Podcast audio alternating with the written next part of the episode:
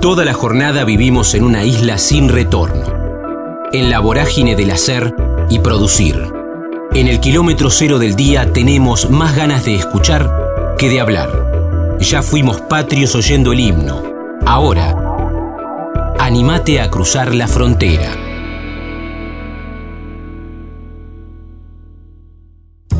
María Fernanda Rey, traductora, escritora, correctora, le gustan los animales, lengua, biblioteca, autora del Partido de Ellas, Historia de Botineras, Amor con Héctor Bracamonte.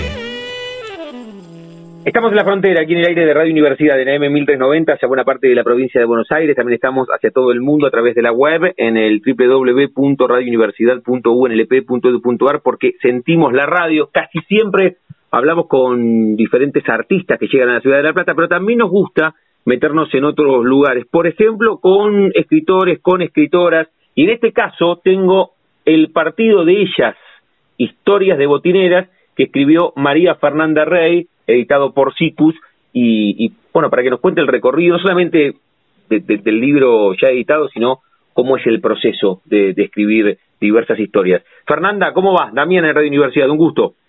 Hola, ¿cómo te va? Buenas tardes. ¿Cómo andamos? ¿Bien? Bien, bien, muy bien, muchas gracias. Bueno, gracias a vos por este rato. Eh, a, veces cuando, cuando hablamos con actores o con músicos les pregunto, bueno, ¿qué significa venir a La Plata? Y, es un poco el disparador las presentaciones. Cuando, cuando me toca hablar con, con escritores, con escritoras, bueno, vos nos vas a contar un poco tu historia y este libro que tengo en mis manos, ¿cómo, surgió primero la idea? Porque hoy está materializado el libro y lo podemos leer, pero ¿cómo surgió en, tu cabeza escribir estas historias? Bueno, eh, a ver, primero porque a mí me gusta escribir. Yo mm, escribo más o menos desde siempre, desde que soy chica.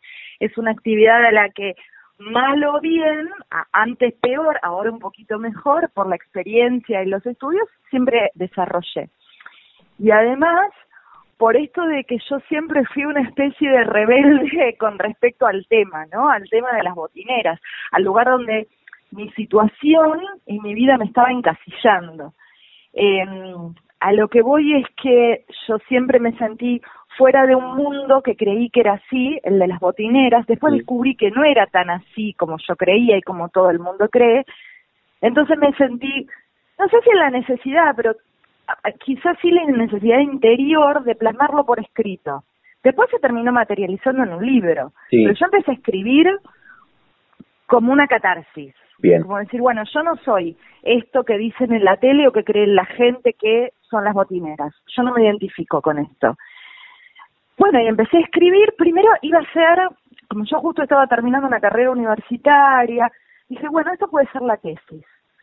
Después, no, no fue la tesis, la tesis fue otra cosa. Y cuando dije, bueno, por ahí tiene pinta de, de que se puede publicar, me di cuenta que con mi experiencia no alcanzaba y ahí me puse a hablar con otras chicas.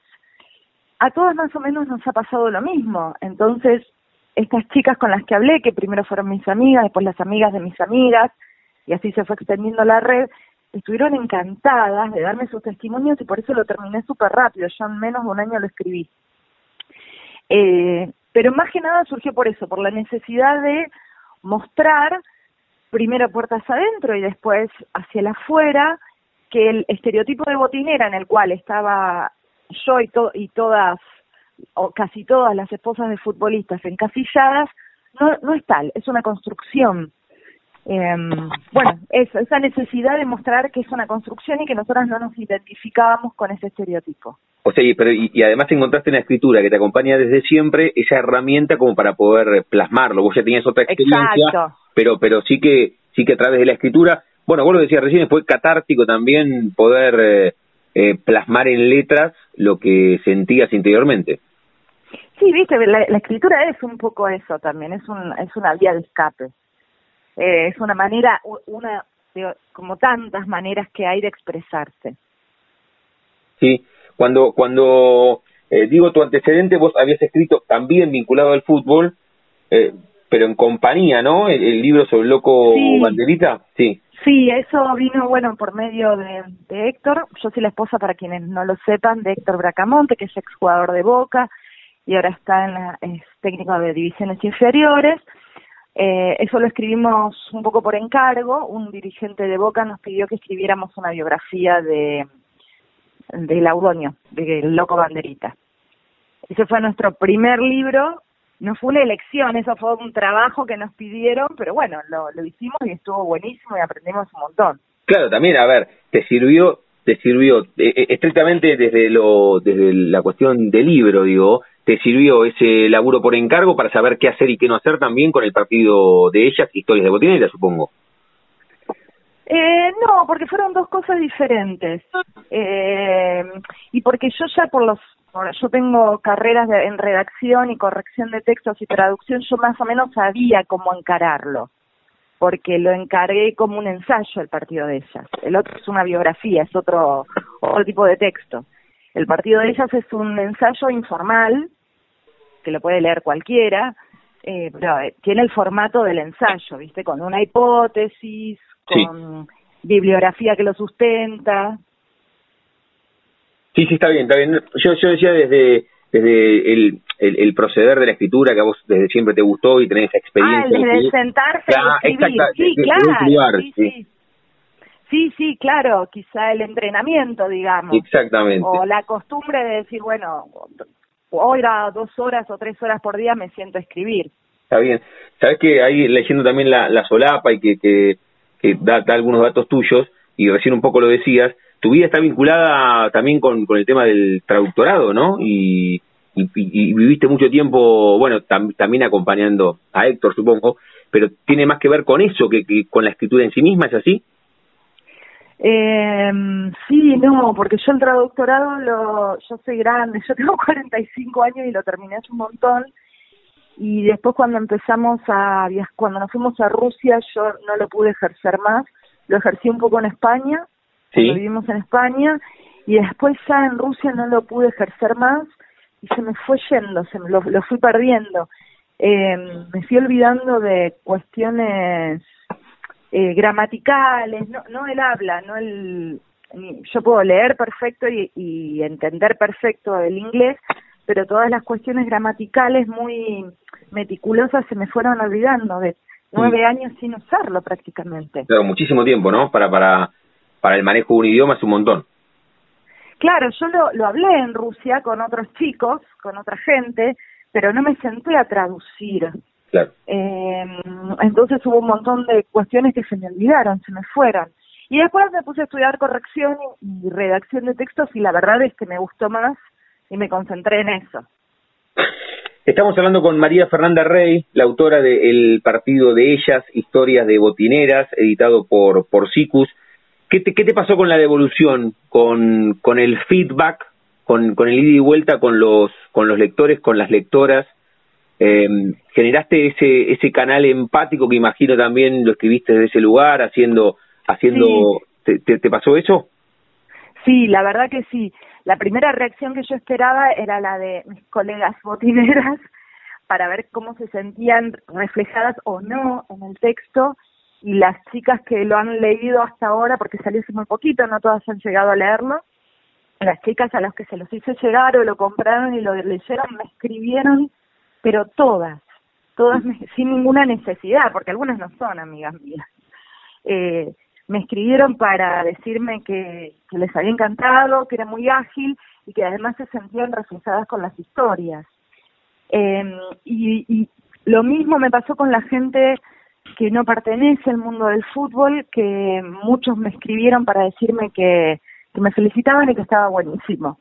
Sí. Eh, queda feo que yo lo diga. No, pero estamos hablando con vos, que, pero, pero claro que lo tenés que decir vos. A mí lo que me parece que está bueno, primero la, la dinámica del libro, están muy buenos los, los dibujos también, y, y, y el cada capítulo con, con frases o con cuestiones vinculadas al fútbol, ¿no? Esto de primer tiempo, entretiempo, vuelta olímpica. Sí, me parece, eh, eh, claro, todo, todo, todo un, claro, todo un concepto detrás del fútbol y, y, y detrás de todo eso.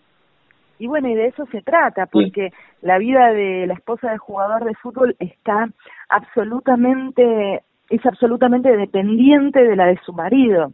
De eso se trata el fútbol, de, de eso, perdón, de eso se trata el libro, de que nosotras tenemos poca salida más allá de la vida de nuestro marido. A nosotras nos cuesta mucho trabajar, estudiar, hacer una vida fuera, puertas afuera de nuestra casa, por los continuos viajes o por la posibilidad del viaje, mm. porque el contrato de tu marido tiene una fecha de caducidad. Eh, entonces, nuestra vida termina dependiendo mucho de la de él. Mm. Eh, y a veces no está bueno, porque nosotros terminamos perdiendo parte de nuestra autonomía. De nuestro ser, claro, además de nuestra autonomía, de, de lo que sos vos, de tu esencia. Eh, si vos no podés estudiar, si vos no podés trabajar, si vos te limitas a cuidar chicos y lavar pisos, de a poco te va cubriendo el polvo. Sí. no, no en todos los casos hay, hay, yo, seguramente hay muchas chicas que les gusta y están conformes con esa situación. Sin embargo, la mayoría de las chicas con las que hablé, y a mí misma me pasó, te sentís, eh, hay, hay un sentimiento de frustración mm. o de estar detenida en esta situación esperando que la carrera de él termine para al fin vos poder hacer algo con tu tiempo que no sea cuidar a los demás. Sí, postergar tus pasiones, porque todos tenemos nuestras pasiones, como si como si valiese más la está bien, como si valiese más la, la carrera del futbolista que tus propias pasiones, sea lo que sea que quieras hacer, no sé, escribir, bailar tango, lo que lo que fuese, estudiar para astronauta, lo que sea. Sí, sí, claro. Y este sentimiento de frustración lo encontré en la mayoría de las chicas. Y yo lo viví también. Y lo que nos pasa es que cuando termina la carrera de ellos, la tuya más o menos también, porque tenemos 35 o 40 años. Mm. Y es muy difícil empezar a esa edad. Y más en este país, mm. donde no hay trabajo para los de 25, va a haber para los de los 40, ¿viste? Es muy difícil para nosotras desarrollarnos como personas. Independientemente de si después tenés una capacidad económica, una estabilidad económica o no. Hay chicas que la tienen y hay chicas que no. Mm. Eh, de todas maneras, la capacidad económica no, no te garantiza la felicidad y el sentirse pleno y completo, ¿no? no, y también, y también esto de, de la postergación, como si, como si tuviésemos asegurado que todo el tiempo va a haber un mañana, ¿no? O sea, me, me, me puedo me puedo dedicar a mí cuando él se retire y en muchos casos no hay mañana porque no sin ponerme demasiado no no no, no, es un programa de autoayuda esto pero pero tal vez te quedas esperando 10 años y y aunque aunque después vivas no tenés esa esa cuestión que vos decís no de, esas ganas a los 40 que cuando tenés 25 es, es evidente que es diferente por supuesto por supuesto y eso yo lo vi mucho en, en chicas grandes en chicas de mi edad, decir, bueno, ¿Y ahora qué hago? Listo, él terminó su carrera. Primero bancarlo a él, porque cuando ellos terminan la carrera no es sencillo para ningún miembro de la familia. Em, primero para ellos, ¿no? Que no saben qué hacer. Y, se, y, después para la, la, esposa y los hijos, bancarse la depresión, porque vienen épocas de depresiones, de no saber qué hacer, de tenerlo tirado en el sillón. No fue mi caso, ¿eh? Pero sé de chicas que sí de tenerlo en el sillón mirando tele y decirle, bueno, ¿y qué vas a hacer? Ya está, terminaste de jugar al fútbol, busca algo para hacer. Y después De, de, tener que bancarlo a él, tenés que buscarte algo vos. Eh, cuando estás en el exterior, normalmente tu vida pasa por la adaptación, por como estás sola, no tenés ni tu vieja que te cuide a los chicos, ni tu hermana que te dé una mano, tu vida pasa por el día a día, por la adaptación, eh, aprender el idioma, si estás en un país que no habla español y todo eso. Llegaste acá, volviste a tu país porque él terminó su carrera, todos esos factores externos ya no los tenés, tu vida en teoría es más fácil, pero no sabes cómo seguir. Claro. Sí. Eh, más allá de eso, de todo esto que puede parecer una nimiedad, eh, yo lo que quise mostrar es que nuestra vida no es tan sencilla como la gente cree.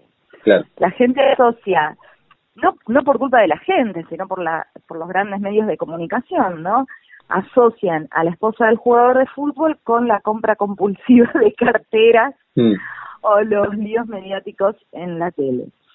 Y la realidad es que de esas puede haber una o dos, pero no es la mayoría. Y no es sencillo el papel que desempeñamos eh, no es sencillo para nosotras tampoco. eh, que la, el dinero no hace la felicidad. De, más allá de que hay chicas que cuyos maridos juegan en equipos de la B y no tienen dinero, porque a veces ni cobran, pero bueno, eh, si estamos hablando de las botineras, de los chicos de primera, bueno, por más de por más que tengan una cierta estabilidad económica que el hombre común no tenga, no terminan de, de ser felices por todos estos factores. Sí, está claro, está clarísimo, está clarísimo. Estamos hablando con María Fernanda Rey, autora de El partido de ellas, Historias de Botineras, editado por, por Cicus, libro que, te recomendamos. Salgo un segundo de este libro y, me enfoco, vos lo dijiste en el comienzo, me gusta ir un, poco atrás en tu historia. Si tenés, eh, Fernanda, la primera fotografía que te vincula a la escritura, dijiste, bueno, escribo desde muy chica, tuvo que ver con, con que te incentivaron en tu casa porque había libros, hubo un docente o una docente que, que no sé, que te dijo que escribías bien, ¿cómo se da esta faceta tuya de escribir? La tenés en la cabeza ah. la primera fotografía mental, ¿eh? No fotografía papel. Sí, sí, ya sé, te entendí. No, yo creo que fue en la primaria, sí, impulsado por, siempre fui la mejor en lengua, obviamente, y mis maestras de la primaria, quinto, sexto grado, me, me felicitaban mucho con las redacciones, y creo que bueno, ahí bien de chupa, sigo siendo bien chupa media de mis profesores, bien traga y nerd soy. Eh, creo que a partir de ahí empecé a escribir, porque yo ya leía desde hacía mucho. Yo era de las que se escapaban del recreo, no se escapaban, en el recreo en vez de ir a jugar con mis amigos me metía a la biblioteca. Sí, fui nerd y traga desde chiquita. Bueno, pero, pero, ahí surge entonces, siempre pregunto por la primera foto, tiene que ver con eso, con que te gustaba también eh, la, la palmada de los docentes, porque escribías bien o porque te gustaba. Sí, absolutamente. Me, felicitaron por un par de redacciones en los exámenes y ahí empecé. Mira qué bueno, mira qué bueno. Y, y esa nena que, que escribió y hoy que se convirtió en, en la autora de, de, un par de libros, un, un poco hablamos de, de, tu faceta como traductora. ¿Quién quedó en el camino? Siempre pregunto, en este caso, la, la autora de los libros, la traductora, ¿le ganó a alguien cuando tenías 15 o 16? quedó postergada, no sé, una una deportista quedó de, postergada. No, deportista no. Deportista no. Eh, una veterinaria quizá. ¿Quién? Quizá una, una veterinaria. Sí, pero porque um, otro, otra pasión mía son los animales. Bien. Yo soy vegetariana. Mm. Eh, mis dos hijas también son vegetarianas, mi marido no. Y, pero soy muy mala en materias exactas, así que me di cuenta de que jamás hubiera podido terminar esa carrera. Pero sí, el conservacionismo y el vegetarianismo es otro de los temas que me interesan mucho. Bueno, ya que también le das bola a, temas que son problemáticas eh, que, tienen que ver con el hoy también eso, ¿no? O, hoy eso también, eh, más allá de que el, anclaje es deportivo acá con, tu libro El partido de ellas, pero tiene que ver con una mirada sobre el universo femenino diferente hoy también, Fernanda, así que está bueno, dos, temas emergentes que están en la agenda cotidiana por lo menos. Sí, el feminismo, el feminismo absolutamente. El feminismo es un eje que lo cruza todo y, o que lo debería cruzar todo y es la única revolución pacífica que tenemos y es la que creo creo con mucha esperanza de que va a cambiar el mundo el feminismo. Es, es la otra mirada que nos va que nos está haciendo dar cuenta de todas las cagadas que nos estamos mandando como sociedad. Mm. Sí, sin duda. Puede ser puede ser un disparador para para un próximo libro o, o, o, o, esperás otro disparador el feminismo o, sobre qué estás eh, laburando. Estoy escribiendo cuentos, estoy yendo a un taller, porque yo escribía, pero escribía como me salía, entonces ahora lo empecé a ordenar, estoy yendo a un taller de escritura de cuentos con dos escritoras, eh, Agustina Bastarrica y Agustina Caride. Eh, una escribe para Young Adults, y bueno, Agustina Bastarrica es la ganadora del premio Clarín de hace dos años, creo. Mm. Eh, estoy yendo con ella y escribiendo cuentos. Escribo historias, así que, y tengo bastante, y tengo unas 10, alrededor de 10 que ya me han dicho las escritoras que son muy buenas y están publicables. Bien. Son aptas de publicar, así que quizá el año que viene, si me animo, eh, El tema del cuento es un, me da un poquito más de temor. Yo con un ensayo me siento mucho más segura porque sé si está bien o está mal. El cuento ya como es más subjetivo y ven gustos más allá de que esté bien escrito o no, y me da un poquito más de, no sé, de miedo. ¿Qué, qué, qué, qué me siento más, insegura, más insegura en ese terreno. Pero bueno, estoy sí. No, no, que me estoy recibiendo buenas críticas de, de ellas, de gente que sabe, así que quizá el año que viene me tire para ese lado. Porque no te lo preguntaba en el comienzo, te lo preguntaba de una manera diferente, con esto del feedback, pero, pero te lo preguntaba justamente por la temática. ¿Qué, te genera que, lo que vos escribís, tal vez en tu compu, en tu casa, después se propague de tal manera que hoy en La Plata lo tengo yo, pero debe estar en, en, diferentes lugares. ¿Qué, ¿Qué, te genera eso? Porque ya no es eh, ese, ese grupo de docentes que, que te felicitaban, sino que es algo más grande, ¿no? Que lo que vos escribís se lea. ¿Qué te genera? ¿Te genera como ansiedad? ¿Te genera eh, no saber quién lo puede leer? ¿Qué te genera? No, a mí me genera mucha emoción, porque precisamente de, de esto se trata el libro, de que una viene pospuesta durante tanto tiempo. Y yo hasta empecé a arrancar, Empecé con lo que me gusta hacer hace unos años, pero bueno, el libro este es el símbolo o el, el colofón de algo que yo empecé. Empecé a hacer que es escribir y que es lo que me gusta hacer. Eh, escribir y corregir. Yo soy correctora de textos, también hago esas cosas. Entonces, para mí es como un premio. Y que tenga buenas críticas me hace muy bien, porque es un premio a algo que por lo que yo trabajé mucho y que estuve esperando mucho tiempo para mm. hacerlo. Muy bien, muy bien.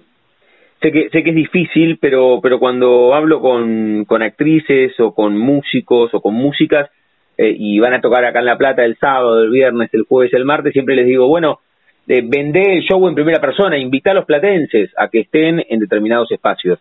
¿Vos por qué, eh, eh sacá que, que sos la autora del partido de ellas, ¿por qué recomendarías leer el, libro? El libro tiene un poquito de todo.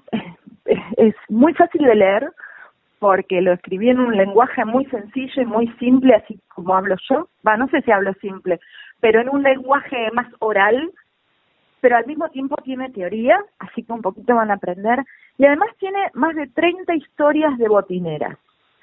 Eh, entrevisté a más de 30 chicas los fui repartiendo por temas, los testimonios, y hay testimonios súper interesantes. Hay de todo, hay cosas tristes, hay cosas alegres, hay hasta historias de fantasmas.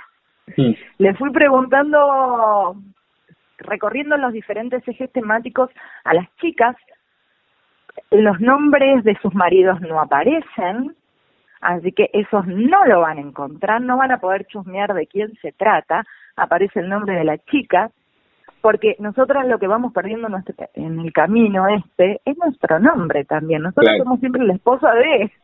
Sí. Entonces yo no podía permitir que la atención se desviara de la chica a su marido. Así que los nombres de los futbolistas no aparecen, bueno, salvo el del mío, pobre, el sí. Y van a encontrar historias muy interesantes, de todo, cosas que ni se van a imaginar. Muy bien.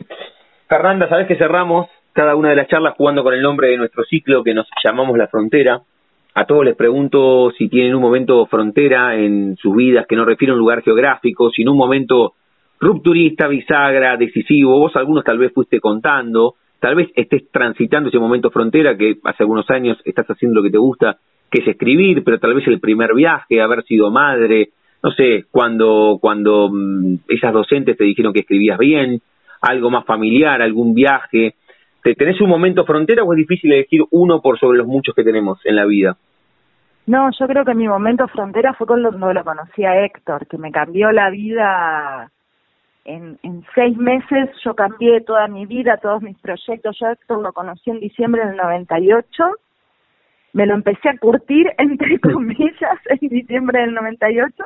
Pero yo ya, yo ya había terminado la carrera, vivía sola, trabajaba, había empezado la segunda carrera y, me, y, en, y en esa en diciembre me encontré con un nene de 19 años que me dio vuelta a la estantería y en julio del otro año me dejé todo, todo, todo y me fui a vivir con él a España.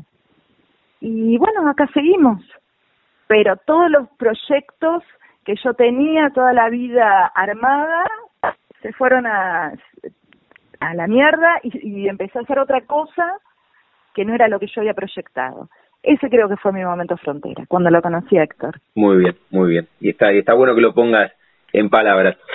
María Fernanda Rey con nosotros, autora de El Partido de Ellas, Historias de Botineras, editado por SICUS, súper, súper recomendado. Fernanda, gracias de verdad por, por, este rato y por esta charla y por dejarnos conocer a la autora de este libro desde otro lugar, contando y hablando del libro, pero también sobre otros temas. Muchísimas gracias. Eh, te mando un beso enorme. Un besote, chao. Chau, chau. La frontera. La buena lectura ilumina. Ediciones SICUS. Libros para una cultura de la integración. sicus.org.ar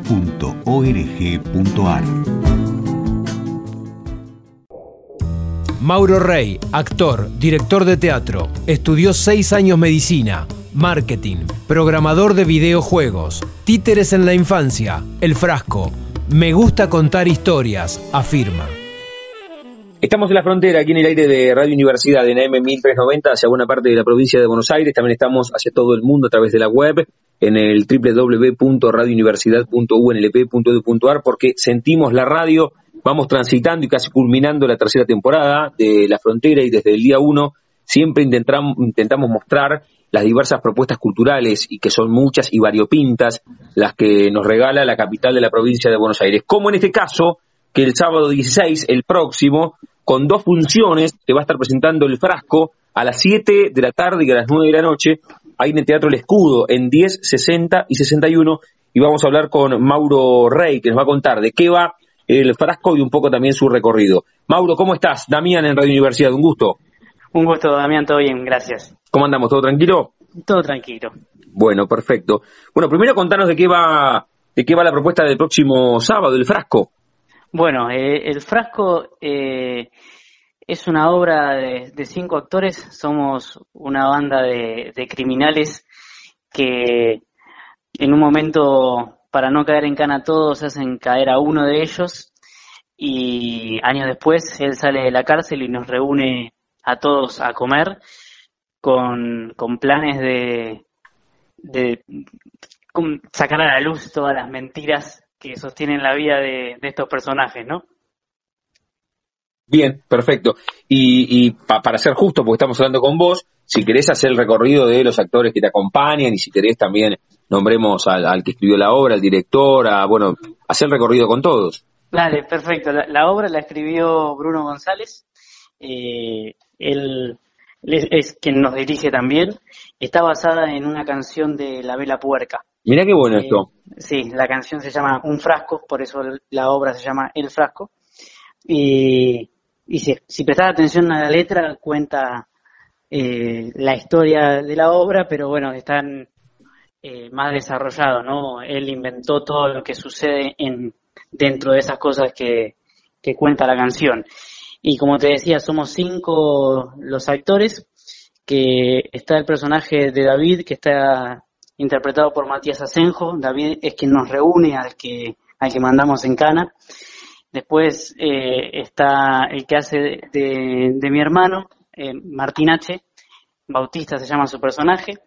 Yo soy el peque, eh, porque bueno, soy, soy muy pequeño y él es así todo, es muy atolondrado y dice todo lo que piensa. Diría que es el papel cómico de, de la obra. También está Kevin, que está interpretado por Guillermo Weiss, que es el abogado de la banda, y por último el, jefe de todo esto es Gustavo Bailey, que hace el personaje de Luca. Acá nos reunimos todos alrededor de una mesa, está en el medio del espacio y el público está a los costados. Eso es algo que, lo primero que llama la atención de la obra, que te atrapa por ese lado porque estás atento a, todos los detalles que se te pueden estar escapando porque suceden cosas por todos lados. Mira qué bueno. Ahora contame, nos contaste el recorrido que surge, el, texto de una canción de la Vela Puerca. Ya lo presentaron, cuánto hace que están con esto, contanos desde que surgió, contanos el recorrido del frasco que se presenta el sábado 16 en el escudo, ahí en 10, 60 y 61 con dos funciones a las 7 y a las 9 de la noche. Bien, esta, esta obra la estamos haciendo hace tres años ya. eh, fueron cambiando un poco los personajes, los actores, pero yo soy el que está desde el principio, junto con Bruno, obviamente, y con los músicos, que no te dije que hay, que hay música en vivo, eh, está eh, Jerónimo González con la percusión y Uriel Crosta con, con la guitarra. y lo venimos haciendo al principio mucho de, investigar de porque la apuesta que tiene esto, como te decía, que, es diferente, hay que ver qué funciona, cómo se ve de cada lado. Y de a poco fuimos como, como agarrando carrera y esta temporada es con la que más contentos estamos. Tenemos una renovación de la estética y el público que estamos recibiendo ya no es solamente amigos, familiares, sino que viene gente que, escucha de la obra, sobre todo del boca en boca, ¿no? Y, se va muy contenta, entonces eso nos deja con, con mucha felicidad a nosotros y por eso empezamos a, a, ir a otras ciudades. La primera que vamos a ir es a La Plata, pero tenemos planes de, de recorrer más de Buenos Aires y, bueno, quién sabe, capaz que, que más allá también. Claro, porque yo veo la característica de tu número y es, es de La Plata. Pero es una obra que, que, surge en la ciudad autónoma de Buenos Aires, Mauro. Sí, yo no te lo, no te lo mencioné. Yo soy platense, pero en 2015 me mudé para, para Capital. Que mi primera audición, o sea, me mudé para estudiar teatro. La primera audición que, que hice fue esta del frasco. Mm. Quedé y desde entonces eh, que estoy ahí hice otras obras entre medio también, pero esta es la que, la que nunca dejé. Mira qué bueno, o sea que, que siempre vinculado con, con el frasco que, habitual, bueno, van a, estar en La Plata el próximo sábado 16, o sea, ¿es la primera vez que salen de la Ciudad Autónoma de Buenos Aires? Sí, totalmente. Estuvimos por barrios, por barrios diferentes en Capital, pero nunca habíamos salido. Ah, es una, es una, muy buena propuesta para los platenses que están escuchando, ¿eh? ver el ver el frasco que además tiene esto de música en vivo, que lo vinculás inmediatamente porque el texto surge de una canción de la Vela Puerca. ¿Y, dónde habitualmente lo hicieron en Capital y por qué barrios anduvieron? Empezamos en Boedo, en, un lugar que se llamaba Galpón B, si no me confundo, siempre nos movemos por esos lugares que tienen un espacio muy abierto. Después estuvimos en Villa Crespo, que se llamaba, se me fue el nombre, también espacio urbano, espacio urbano, ahí está. Y este año estuvimos en un teatro que abrió Patricia Sosa con Oscar Mediavilla, eh, que es por colegiales, y un, espacio enorme y nos vino genial. Sí, que se llama algo, algo de la voz, que da clases Patricia, todo, sí. Sí, el Templo de la Voz. El Templo de la Voz. De, el templo de, comedia musical, teatro, canto y baile, supongo que también. Eh, yo lo conocí como teatro, ¿no? Y es excelente. Qué bueno, qué bueno. Mauro, estamos hablando con Mauro Rey, que es uno de los protagonistas de El Frasco, esta obra que surge en la Ciudad Autónoma de Buenos Aires, que hace aproximadamente tres años que viene girando y que por primera vez va a estar el sábado 16, el próximo, en la ciudad de La Plata, dos funciones a las 7 de la tarde y a las 9 de la noche en el Teatro El Escudo, ahí en 10, 60 y 61.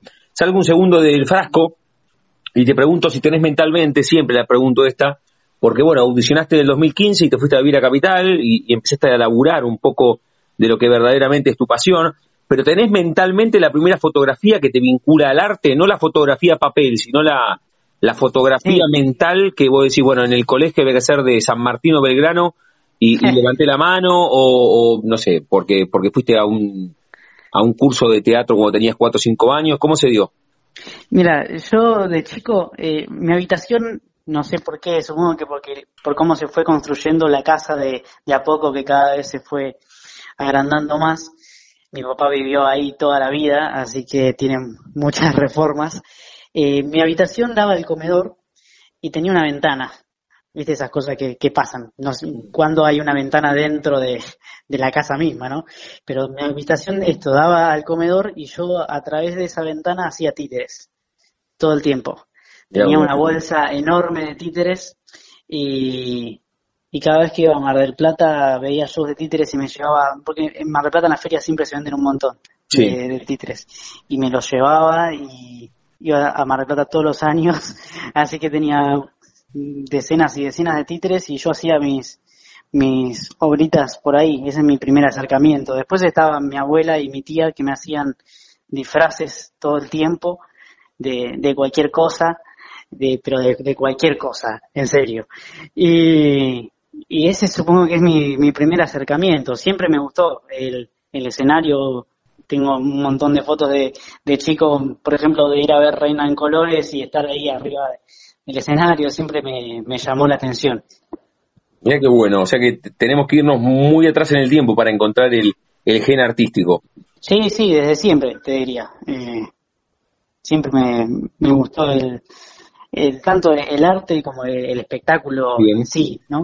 Sabes que siempre pregunto, en todo caso, y, y, acá también, ¿tenés ideas en algún momento el artista que vos sos le ganó a alguien o, o, con quién convive? Porque capaz cuando tenías 14 o 15 te gustaba, bueno, habías hecho el recorrido de los titres, pero también se te había presentado esto de me gusta la actuación, pero alguna carrera más tradicional como abogacía, ingeniería, arquitectura, también un poco el, el no sé, una imposición familiar o algún deporte, o siempre estuvo en primerísimo primer plano el tema de la actuación. No, eh, parece como que, que supiera, porque hice seis años de medicina y, y la dejé faltándome el último año. Eh, no sé, no, la medicina me, me encantaba, pero me daba cuenta que me, me, gustaba como el conocimiento, no, no la profesión de médico. Mm. Eh, así que sí, al, mismo tiempo que empecé a estudiar medicina fue cuando empecé a estudiar teatro formalmente, que fue a los 18 años que empecé eh, con Lorena Velázquez y después fui con, con Febe Chávez. Y, nada, le fue ganando. en un momento me di cuenta, todo empezó tomando menos materia, desdoblando las cursadas y hasta que dije, no, la dejo y me vine a Capital a estudiar dirección de teatro, que si bien no es lo que estoy estudiando ahora académicamente, sí he dirigido mis, mis obras y actúo en, cada vez que tengo tiempo busco proyectos nuevos o, o cada vez que Bruno dice sigamos con el frasco yo ahí estoy. Qué bueno, qué bueno. Y qué loco esto de seis años, porque no es que estuviste y probaste un año y medio, sino que estuviste seis años estudiando medicina y, decididamente el, artista le ganó al médico. Sí, sí, sí, y todos me dicen, ¿cómo la podés dejar faltando tan poco? Igual uno dice, estaba en el último año, pero te lleva como tres años más de, entre todas las prácticas que, que hay que hacer, ¿no? Y no me arrepiento, pero para nada, porque hubiera sido un médico con título y no hubiera ejercido o, hubiera ejercido porque ya tenía el título y no es lo que lo que quiero para mi vida. ¿Y qué pasó con la porque da la sensación desde afuera, esto se lo pregunto siempre a los a los actores, a los músicos, alguna vez lo, hasta lo charlé con Agustín Aleso, esto de la propia incertidumbre, Mauro, que genera el arte, ¿no? Esto de ustedes no son oficinistas que laburan de 8 a 2 todos los días y, y marcan dedos, sino que que tiene una obra y capaz que están dos meses sin laburo y después le aparecen tres obras seguidas. ¿Cómo te llevaste vos o cómo te llevas con la incertidumbre propia que parece ser inherente al arte? ¿Cómo te llevas con, con esto? Bueno, eh, en mi caso eh, no es mi oficio la, la actuación, eh, yo tengo mi trabajo de trabajo en marketing nada que ver y, eh, hago programación también de videojuegos que esas son las entradas principales de dinero pero por ejemplo eh, tengo varios amigos que pasa esto no que si no dan clases que no son constantes nunca porque van a, colegios o en los espacios cambian todo el tiempo pero las publicidades es una gran entrada de dinero pero es la competencia que hay y, no es algo constante tampoco, pero es, no, no es fácil, no es fácil para nada. Matías Asenjo, por ejemplo, sí, que, es el que hace de David, vive del teatro, eh, no sé en este momento, pero estaba en una compañía de, teatro en inglés que iban a, colegios. Es muy difícil encontrar como actor algo, algo estable. Podés, eh, por ejemplo, a mí dar clases no me gusta, que es una entrada de, de dinero. A mí me gusta actuar, no me gusta dar clase. Pero en algún momento tenés, tenés como, como anhelo principal ir como, como el artista le ganó al médico, también que le vaya ganando al tipo vinculado al marketing y al programador de videojuegos y que quede exclusivamente el artista o no? En mi caso no, eh, y no por, no por miedo a, a, lanzarme a eso, ¿no? Eh, siempre fui una persona de muchos gustos diferentes y, y para mí la actuación no es eh, algo por lo que, que quiero que me lleve la vida, ¿no? Sino que a mí lo que me gusta es contar historias. A los videojuegos también entro por, por este lado, por contar una historia, armar un universo. Realmente eh, no me importa si me da plata o no. Eh, y, y, tampoco me imagino todo el tiempo estar actuando. Eh, es un proceso que cansa también llevar una obra durante, durante tanto tiempo, que se vuelva un trabajo, tal vez termina siendo algo poco placentero y, quiera irme de eso. Ahora estoy en un balance que, que me encanta. Eh, ensayo durante los fines de semana y, y, durante la semana tengo mi trabajo normal que también me, me encanta y, estoy bien así. Si surgen cosas más adelante que la actuación me lleva a otro lugar y tengo que dejar mi trabajo, creo que lo haría sin duda, sí. Está muy bien. Estamos charlando con Mauro Rey, actor, bueno, fue un poco contando, pero además uno de los protagonistas de El Frasco, que el próximo sábado 16 van a llegar con esta obra que hace tres años que viene girando en la ciudad autónoma de Buenos Aires. La, la primera ciudad fuera de la capital es la ciudad de La Plata. Para vos era especial, Mauro, que sos platense, estar en La Plata. Sí, totalmente. Me va a ver mi familia, o sea, mis padres ya me, ya me vieron, pero eh, para mis abuelas viajar a capital, por ejemplo, es más, más complicado. Yo tengo muchas tías que también no me vieron y amigos que también es, es una hora de distancia, pero a veces eh, el costo de venirse hasta acá, todo es mucho y, llevarla para allá y, y que me, me, puedan ver a mí con una obra que me hace muy feliz, me, me encanta. Muy bien. Decía, eh, el próximo sábado 16, en el escudo con el frasco en 10, 60 y 61, dos funciones a las 7 y a las 9. ¿Cómo pueden conseguir los tickets? ¿Directamente en el teatro o se puede meter por el... ¿Cómo, cómo es? Pueden, sí, pueden ir directamente al teatro ese día, pero les recomiendo que nos reserven por Instagram, que es el frasco OC, la letra O, la letra K, el frasco OC, y nos piden por ahí porque eh, son bastante limitadas las, la, la, capacidad de, de, la sala, eh, así que, y ya hay varias reservas tomadas, así que cuanto antes, mejor. Muy bien. Te hago la última, Mauro, siempre terminamos jugando con el nombre de nuestro ciclo, a todos les pregunto, si tenés un momento frontera en tu vida que no refiere a un lugar geográfico, sino un momento rupturista, bisagra, decisivo, que te convirtió en la persona que sos. Puede ser desde lo profesional o puede ser desde lo personal, cuando te fuiste a vivir a Capital, cuando largaste medicina, cuando te subiste al escenario por primera vez, recordar cuando viajabas a Mar del Plata y te comprabas los títeres, un, momento frontera, son muchos por, lo que charlamos, pero tenés uno que decís, che, no, esta situación me convirtió en artista o esta situación fue clave en mi vida, ¿tenés uno? Sí, eh, siempre voy rompiendo estas fronteras ¿no? que me llevan a un lugar más. Por ejemplo, a los 18 empecé a estudiar teatro, eh, después dejé medicina, pero definitivamente me cambió mucho mudarme a Capital, que elegí una carrera que, estaba más decidido, porque a los 18 capaz que pensás lo que querés y no es tan así. Eh, me mudé solo y, me enamoré, también estoy, tengo una relación casi tan larga con, mi novio actual que, que con, con el frasco. Así que sí, mudarme para acá es un montón. ¿Te abrió otro universo la ciudad autónoma de Buenos Aires? Sí, sí, totalmente. Qué bueno, qué bueno. Mauro, me gustaría que en primera persona invites a los que nos están escuchando a que estén otra vez eh, ahí en el Teatro El Escudo, dos funciones, dos posibilidades para ver el frasco en 10, 60 y 61. Sí, exactamente, sí, los invito a todos a, ver una obra que, que, es diferente, tanto para gente que, que va mucho al teatro como gente que no, eh, es para divertirse y también para enfrentarse a, dramas propios, porque tiene muchas cosas para identificarse, te va a llevar, mucha gente dice que es una montaña rusa porque saltamos de situaciones que son bajoneras a, a reírte con todo. Eh, es un, viaje lindo la obra. Además, antes de empezar, los invitamos con una copa de vino. Si sirve también como excusa, algo más. Está bueno, está bueno, está bueno como, como para anexar al combo, ¿eh? está buenísimo. Mauro, gracias por este rato. Te mando un abrazo enorme, ¿eh? seguimos en, contacto. Muchas gracias a vos y, te espero el sábado. Nos vemos. Dale, dale, te mando un abrazo. Adiós. Chau, chau. Pasaporte en mano. Noctámbulos con la radio abajo de la almohada.